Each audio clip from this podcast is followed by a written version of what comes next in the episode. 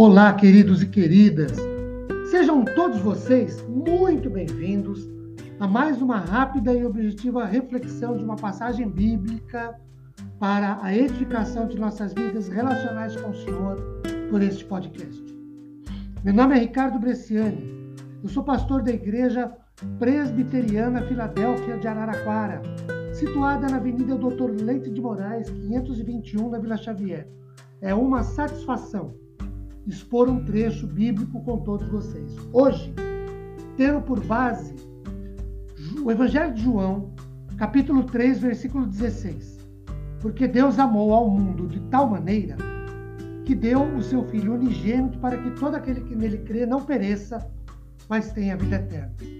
Este é, muito provavelmente, um dos textos mais conhecidos e citados de João, do Evangelho de João, e também de toda a Bíblia.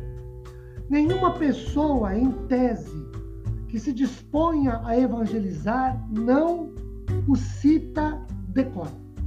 Este é um versículo cujo conteúdo é um testemunho poderoso do amor de Deus por sua criação, sua mensagem, uma das mais transformadoras da Bíblia. No entanto, muitas vezes a profundidade do versículo é mal compreendida ou mal interpretada. Pensemos aqui sobre algumas situações. A primeira delas, olhemos para a primeira parte do versículo. Ele diz o seguinte: Porque Deus amou o mundo de tal maneira que deu o seu único filho.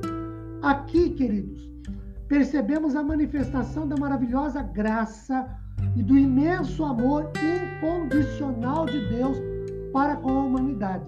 O amor de Deus é tão grande, é tão imenso, é tão sensacional, que ele se dispôs a sacrificar o seu filho, seu único filho, para salvar o mundo da sua própria queda e pecado. É um amor que transcende os nossos entendimentos. Grande amor de Deus é uma manifestação maravilhosa de sua graça e amor. Segunda situação a ser chamada a nossa atenção. Embora o amor de Deus seja universal, ele amou o mundo, diz o texto, a salvação é particular. Afinal, a expressão do texto nos diz: todo o que nele crê não pereça. Isso, queridos, não contempla toda a humanidade, indistinta e efetivamente como alvo, como objeto, como meta da salvação de Cristo e em Cristo. Deus escolheu eletivamente aqueles a quem salvará. Aqueles que são salvos são apenas e tão somente aqueles que creem em Jesus Cristo como seu único Senhor e suficiente Salvador pessoal. No calvinismo, essa doutrina é chamada de predestinação ou eleição. E Efésios 1, 4 e 5 nos diz o seguinte sobre isso. Assim como nos escolheu nele antes da fundação do mundo, para sermos santos e repreensíveis diante dele em amor, e nos predestinou para si mesmo, segundo o beneplácito da sua vontade. Terceiro, terceira situação que chama a nossa atenção é que nós devemos olhar para a última parte do texto, mas tenha a vida eterna. Aqui, queridos, observamos que a salvação é oferecida apenas aos que creem em Jesus como Senhor e Salvador, e aqueles que creem em Jesus recebem a vida eterna. Disso precisamos destacar algumas coisas. Primeiro, a salvação em Cristo nos é oferecida como favor, graça divina não merecemos. Nada fizemos para receber, foi graça de Deus. Segundo, a salvação nunca é ou será alcançada pelas obras, todas as, pelas realizações, mas somente através da fé em Cristo. Por isso o texto diz todo que nele crê.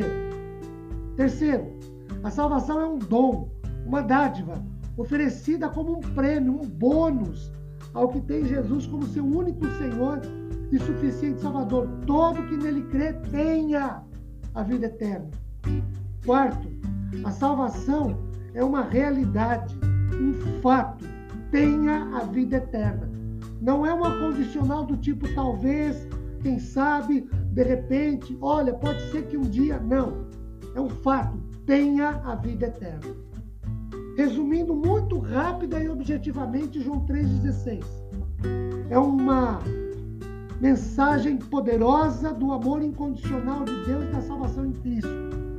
A salvação é concedida apenas aos que são eleitos por Deus. Esses eleitos creem em Jesus e o têm como seu único e suficiente Salvador. Que de nossa parte confiemos em Jesus para a nossa salvação, andando e vivendo no seu caminho todos os dias de nossas vidas. Amém.